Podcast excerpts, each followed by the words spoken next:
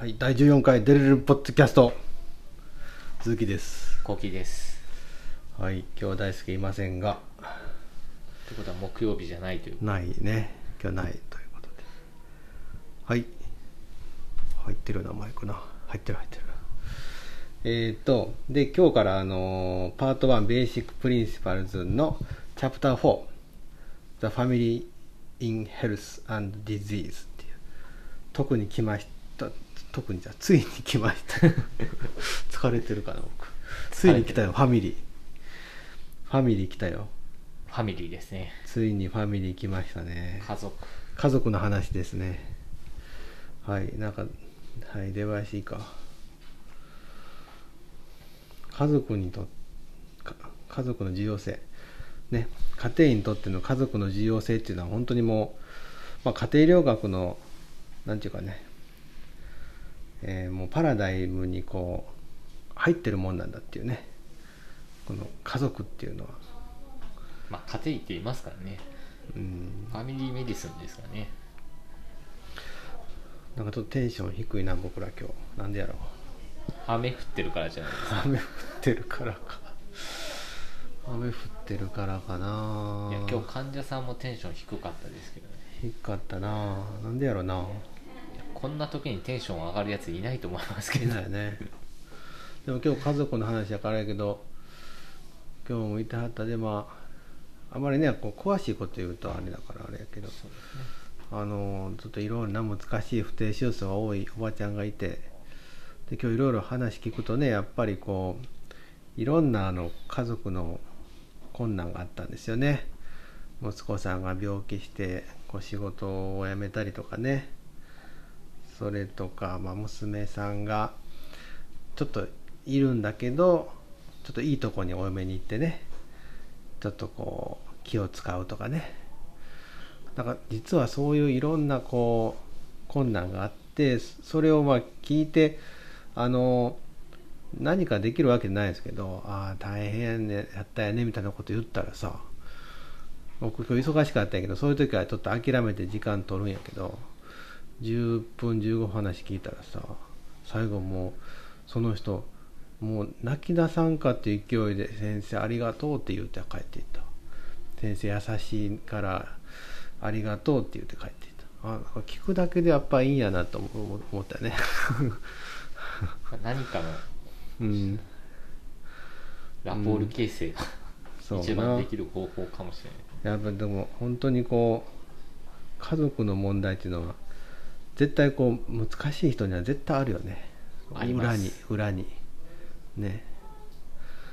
うん。裏に絶対あってまあそういう話ですよ。本当に。で、えーなんでその家族が重要なのかっていう話でいくとえっ、とですね。まあ、そもそも家庭医療学っていうのはあのまあねあの病気と心病気と人それから人とまあ環境ですね。そういうのを切り離さずに一緒に考えると。いうことです。でそうなるとやっぱそこ、まあ、健康と病気にはですねその人の人格とか生き方とか、まあ、人間関係とかあのそのそういうとこは無視できないと、まあ、そういうのが健康にこう影響を与えてるんだよって考えるのでだからまあそういう人間関係経営にこう強い影響を与えるもの人格形成に強い影響を与えるものっていうのはもう家族なんだよと。いうことですね。家族をこれあのなんて書いてある？えっ、とそうですね。まあそのまあ、家族を成人が成長するるつぼというふうに考えるのでだからこうファミリーメディシンなんですよと。そういう意味やねんな。言われてみれば。まあいろんな意味があるけど、うん。そこを家族を重視、特にしてるよっていう、まあ、別に名前はもう何でもいいですけどね。でもなんか納得いけん。僕らちょっと家族家庭医療ってちょっともなんかもっといい名前あるんちゃうかと思ったけどやっぱ人のほら形成とか影響を与えてる一番のものはやっぱ家族やからあのそそこをその家庭医療って名前はそこから来てるんだって話。やんかこれ。やでもなんかちょっとす狭めてる感じないですか？あそう。そうか。地域も見るじゃないですか。まあまあな。まあな。まあそうやな。家族というか共同体とかなんかそういう、まあ分かりやすいのが家庭医の方が分かりやすいですけどねね名前が。家庭医。まあでもそういうことなんですよって話で。でこのドハルティとバーリットって人ね。もうなんかもう酔ってる疲れすぎてもう ろれつ回ってない感じ。1987年。これこの2人がですね、えー家族への医師の関与っていうのを4つのレベルに分けて説明しています。で第1のレベルはもう最小限の関与。ね薬出すだけ。やな多分な。第2は、えー情報とアドバイスの提供ですね。とりあえずどう、まあ、家族要するに患者だけじゃなくて家族にも情報を与えるという平等説明するということですかね。ででもまあ第2のレベルにはですねそのそこで家族がこう何かストレス反応をしたりとかそれからあの家族に発達がも家族の発達に問題がある場合ねなんかこうなんていうかちゃんと話聞いてくれへんとかあるよね発達に問題がある家族っているよねなんて言ったらいいかな。このまあなんていうか家庭がきれいにできてないところもいっぱいあります。家族として成熟してないというか、機能不全というかね。うん。親と子の役割ができてないみたいなそうそうそうそうそうそう、うん、仲悪いとかね。そうですね。ねいろいろありますけどね。まあそういう家族にどうするかっていうについての,、まあ、あの技術とか知識を必要とするもんではないと。この第2のレベルではね。で第3のレベルになると、まあ、そういうところができるようになってくると、まあ、家族関係の情緒的なそういう面も理解してそういうあのアドバイスしたり病説明したりすることができると。それが第3のレベルということですね。でえっ、とえっ、とですね、まあ、そのレベルになってくるとやっぱりあの医者っていうのはねあの自身の感情とか自身の感情とか、まあ、自分の家自分にと自分の中の家族の経験ですよね。どういう育ち方したとかそういうところまでその患者とか家族に影響するんだというところも認識してですね。そういう十分な自己認識も必要なレベルになってくると。なかなかそこまで考えてやってないけどな。いやいややってる？考え考えてます。やってる？あやってんだよ。偉いな。偉いな。さすが。だからいろいろ家族イベントを大事にしてる あまあな。そうね。うん。そうね。まあうちのあのね同僚の面々はあのなんていうかな。ちっちゃい子供とかいる人多いんですけどね。皆さん大事してるよね家族ね。そうですね。うん。やっぱ仕事だけやってりゃいいなんてことは一切ないという、そうよねまあうん。そうね。そういうのも大事ですよってことよね。でその次のレベル一番最高レベル第4レベルに行くとえーっとねこれは介入もできるようになるってことですよね。医医者っていうのは、えーまあ、家族機能のこう体系的な評価も行ってで問題があればそこにこう介入を計画することもできるという。超ハイレベル。めちゃくちゃハイレベルですけど。でこのレベルであの実践するために医師はシステム理論を理解しないといけないと。それ家族会議を招集してあの実施するスキルがないといけないと。システム論の本買ったけどまだ読んでへんわまあそんなに得るものはない気はしますけどね。結局は実践しないと理論書いてるだけなんで なんかもうそれよりもなんかやってる人のところに行ってどうやってやるのか具体的な方法を聞いた方が。なんかあのほらベストセラーになってんのあったやん。買ったで僕本 Kindle あったんですかそんな。えっ、と Kindle で買ったで。ちょっと今この Kindle 開いてるけど今「鬼滅の刃」と 3体が出てきたけど。そっちの方がよっぽど人生の役に立つかもしれないです。3体熱いよ。読んだ3体僕まだ読んでない。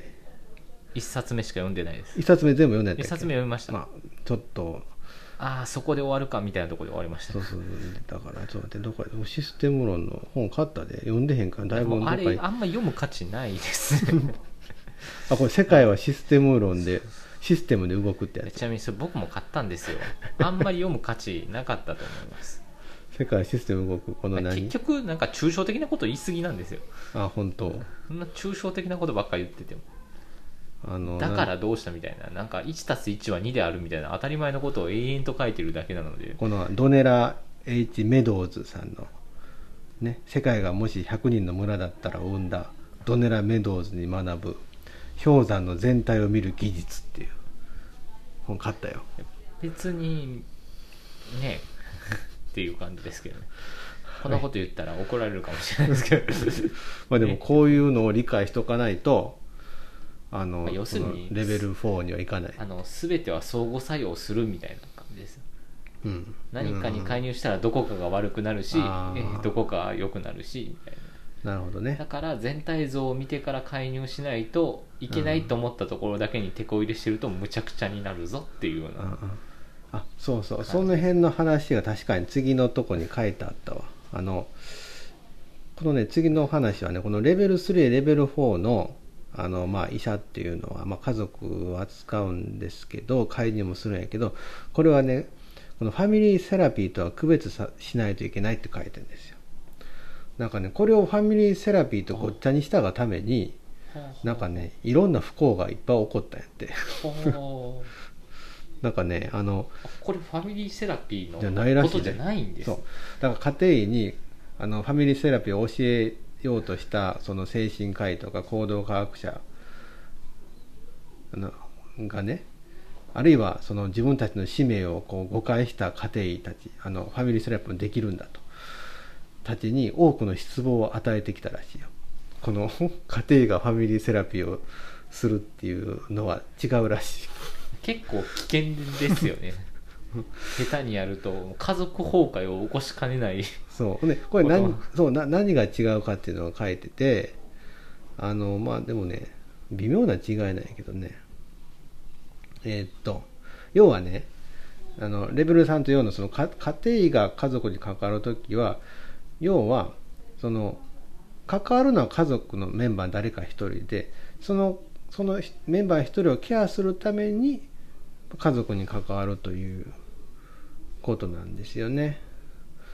うん、あのーこれねえーっと、あんまりレベル4までがっつりやるのが、うん、だからそのかファミリーセラピーのセラピストっていうのは家族全体の機能をこう良くすることにこうコミットするんですけど一方でねその家族メンバーのそれぞれについて健康を維持するっていうようなコミットメントは持ってないってことなんですよ。うんこれね微妙だから家族全体を見るんでそれぞれを別に見てるわけではないと。だから家族としてバランス取れたらいいから一人家族の中でめちゃくちゃ不幸になる人が出てくる可能性もあるんですね、そうやろうな。それぞれの健康は別に見てないと。うん。ただ家族としては安定するみたいうんうんうん。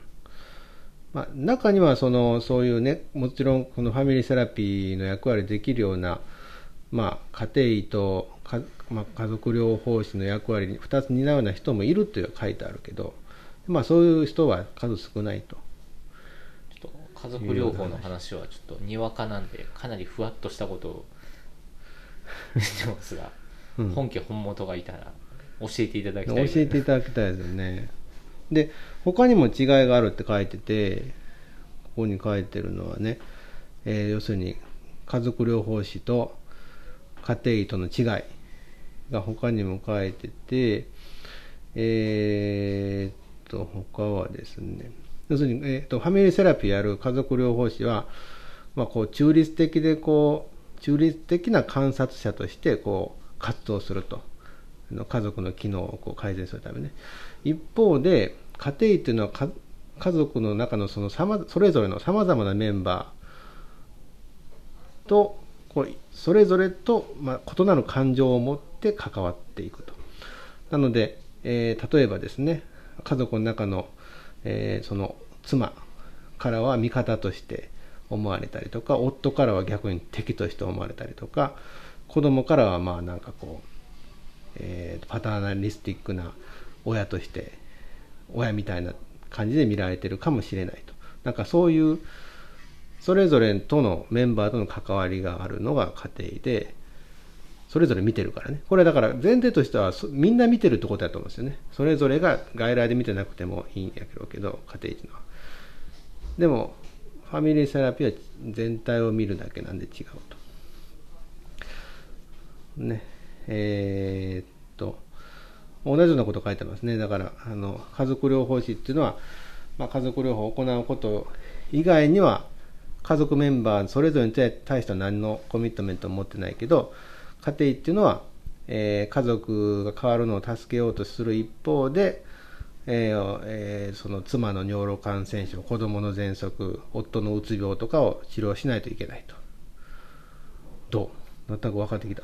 違い、まあ、ただなんか家族療法士の目指すところっていうのがちょっとよくわからない、ね、まあ、まあ、僕らはあくまでみんなの健康っていう、うん、まあ、とかですけど家族療法士は向こうの方の本場は何を目指して確かにないるとか思っちゃうよね。そんな歌うかってるのか、まあ、日本におらへんから。犯罪者のプロファイリングみたいな。感じ、うん、そういうわけでもないですよね。プロファイラーっていうわけでもないですし、ね、やっぱちょっと日本にあんまり一般的じゃないもんね。ちょっと想像があんまりできないですよね、うん、どういうことをする人なのかという、だからその家庭が働く状況というのはやっぱり家族療法士が働く状況とはやっぱりかけ離れてるもんだと。かといってそれあの家庭がその家族全体のね、えー、変化を助けるのを変化するのを助けないというわけではなくて家庭っていうのはやっぱりそれぞれが働く状況の中で自分のその、まあ、コンテンコンテキストコンテキストコンテキストに合わせてこう自分のやり方でやっていけばいいんだとことが書いてる。ですよ。まあいいか。これ分かってるの分からんような。またちょっと家族療法士の人がいたら、うん、ちょっと教えてほしいな。いいのかな。ちょっと家族療法で後に調べてみようかな。何人いるのかなという、うん、一応なんか学会っぽいのはあったような気がしますけど、はい、精神科でそういう分野がきっとあるんですね、うん、で次の話ですけどこのブレナンっていう人1974年。久々にしっかり読めた人物名。えっとこれね面白いね。The person in the family と The family in the person の違い。全然違うんだって話。これね重要なこの区別をしていると。でこのえー、The Person in the Family っていうのは、要するに家族の中の人、家族の中での対人関係を表していると。ね、家族の中の人やからね。で、一方で The Family in the Person っていうのは、その、その人の中の家族っていうのは、要は、えー、その人の中、人格にこう組み込まれた家族に関する経験、ね、えー、つまり家族でどういう経験したとかどういう人間関係を経験したかとかそういうところまあ、えー、まあ、自分の人格とかに深く影響を与えている経験そういうのが The Family in the Person だと。ね。で、こう、まあ、人間というのは人生の最初の数年間は家族の中で育てられるので、えー、その家族っていうのはですねその人が死ぬまでその人のこう中に残っているんですよと。それがまあ family in the person。最初の話をねだからまあ家庭医療なんだっていう名前が。そういう。そういう話で。これいい話じゃないですかほら。これ、まあまあ名称なんて何でもいいですけど そんなこと言ったら怒られる。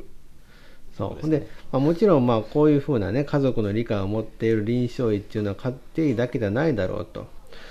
まあその他の分野の医師特にまあ長期療養に関わっているような医者っていうのはもちろん家族の状況をこう意識して仕事してるかもしれないけどもまあこのマクーニーさんが言ってるのはしかしですね医者が本当にそれをこう実践に移すかどうかっていうのは主に訓練の問題であるのでえー、研修でこう家族について考えるってことを意識的に学んでない医者っていうのは本当に家族について考えることができるんだろうかというちょっとこの挑発的なことをね小幕院さんは言っておりますまあ習ってなかったらしないでしょうね。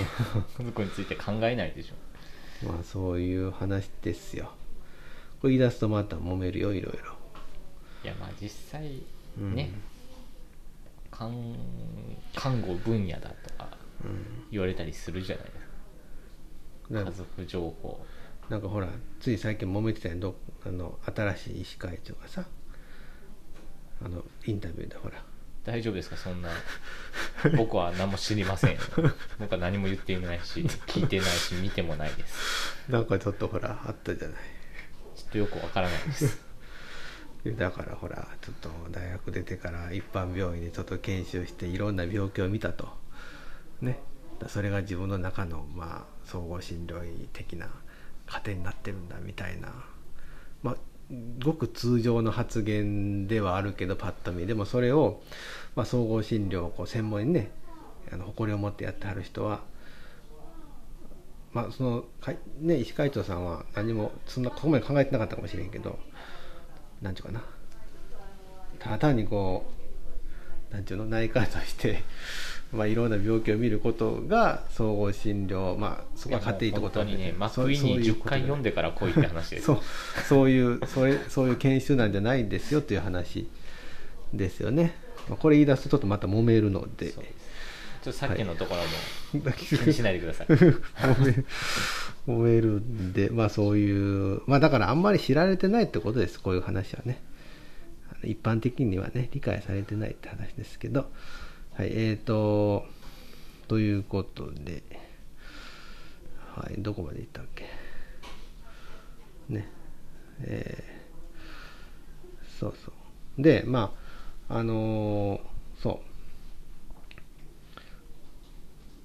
どういったかな。だからそのそうそうそうあの他の分野のね家庭医がはいはいはいはい。はいはいいいですよ。後で後で削除するから。あいいですか。はい。えっ、ー、とねえっ、ー、とそう。他の分野の家庭医あの家庭医臨床医が家族を考えるっていうあの立場でこう見るのとで家庭医があの見るのとはちょっと違うのがいくつかあって違いが。で一つはですね家庭医が要するに家族の複数メンバー担当していることが多いということなんですね。だ他のまあ分野の人はあんまり、まあ、かかりつけ医とかやったらあるかもしれない。かかりつけ医は家庭医やからな一応。この辺もちょっといろいろと揉めるところがあるんですけど。まあそういうふうになんていうか。まああの最終的には家庭医になっていくはず。そう。ちょっと喋りにくいなこの辺りな。まあまあいわゆる家庭医とかまあかかりつけ医が複数のメンバーを見てるとまあそれぞれのその家族メンバーの知識を持ってるのでこれっていうのはやっぱりあのかなり利点であるっていうことなんですよね。うん、どういうことかというとですね要はあの一人のメンバーから聞いた家族の情報とそれぞれのメンバーから聞いた家族の情報は違うという話ですよ。うん、えー、これえっ、ー、とねなんかいくつか例が書いてあるんですけどね。分かりやすかったのはえー、例えばあのえー、っと何かあったかな。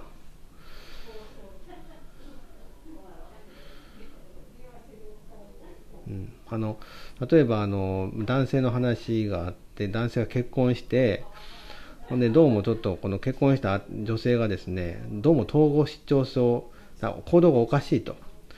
でその男性から聞いたそのマクイーン先生はねまあその話からはどうも統合失調症じゃないかと思ったその奥さんがね。実際でマクイーン先生がちょっとその奥さんの方に会いに行ったら実はですねただの妊娠遅やってで別に行動のおかしさもなかったと。いうような話ですよね。だからまあその家庭家族のこのただ一つ一人のメンバーの証言だけをこう裏裏付けなしにこう受け入れるっていうことはやっぱり家庭にとって最もこう多い落とし穴の一つであるということですね。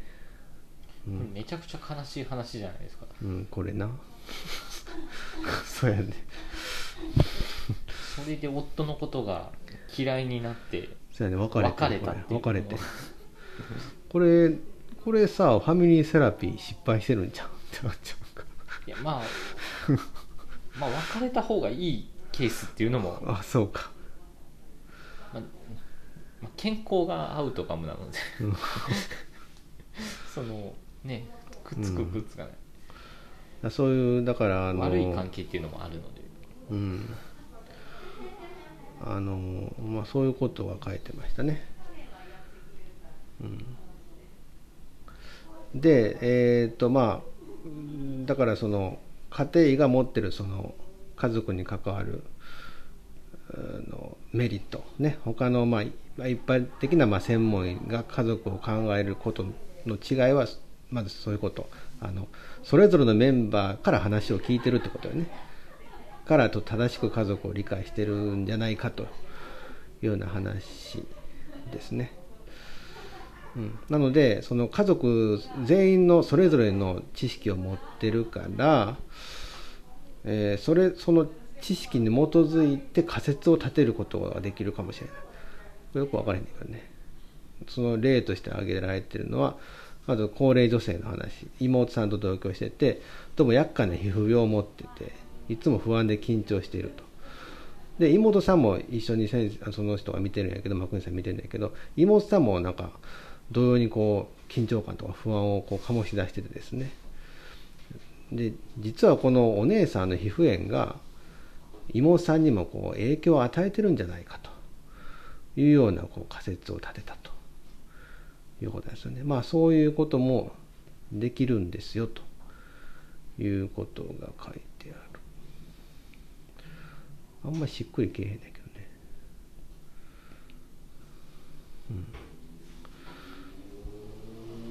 まあ、そういう話ですね。で、えっ、ー、と、まあ、まあ、家族全員をケアする家庭というのは、まあ、そういう、えー、まあ、選択肢が増えるっていう意味でいいんですけども、しかし、まあ、複数の家族のメンバーを見るということは、えー、さっきちょっと後期言ったけど、こう倫理的な問題に直面することがあると。要は、その、家族の間で利害が対立した時ってことですよね。これ難しいよね。離婚するのかみたいな、うん、話ですね、うん、まあこういうのはやっぱりこうに対処するのはあのねまあ家庭医学に特有なもんではないかということなんだけどでまあ一方で内科医だってあの、まあ、家族まあね関わることがあるしそういう問題に対応しないといけないことがあるというかそういう批判批判的意見もあるけども、まあ、マクイーニさんはこういう名前とか学問的なそういうあのなんちゅうの、まあ、切り分けというかそういうのはどうでもよくてどうでもいいんだけどもでも実際は家庭以外のこの医者がこういうふうな考えを持って実践できているかどうかは非常に疑問であると。2回目やね。疑問であると。2回目書いてますね。なんかやっぱあったよなマクイニさんな。かなりこうしつこく。書いてますね。まあ実際やってるかどうかっていうところですね。うんしつこく書いて我々家庭もかなりこう耳が痛くなりそうなことを言われてる気がしますが、うん、ちゃんと振り返って家族のことを考えて意識しながら診療してるか、そうやな。まあなんかなんか今日いい話やなと思って始めたけどなんかふわっとしたな。いやまあやっぱりこれまあ実際やってみてうん。なんかこうみんなハッピーみたいになることまずないですからね。うん。ね。なんていうかいろいろな気づきとかしなんかこうやったら良くなるんじゃないかっていうことはいっぱいあるけどまあやってみても良くなったのか良くなってないのかよくわからない状態でズルズルいくようなことが多い気がします。家族に関わってるとね。そうね。うん。そうね。だねだから書いてあったけど家庭っていうのはでもそういうふうな、まあ、ドロドロとした中でこうこうなんていうかなそれぞれの家庭なりのやり方で関わっていけばいいんだよって話ですよね。ファミリーセラピーのようにちょっと一歩引いて関わるんじゃなくてそれぞれねそれぞれの家あの家族メンバーと家庭っていうのはそれぞれの関係を持ちつつそれぞれの健康にコミットしつつしつつまあこう泥臭く関わっていくんだっていう話ですよね。そうですねね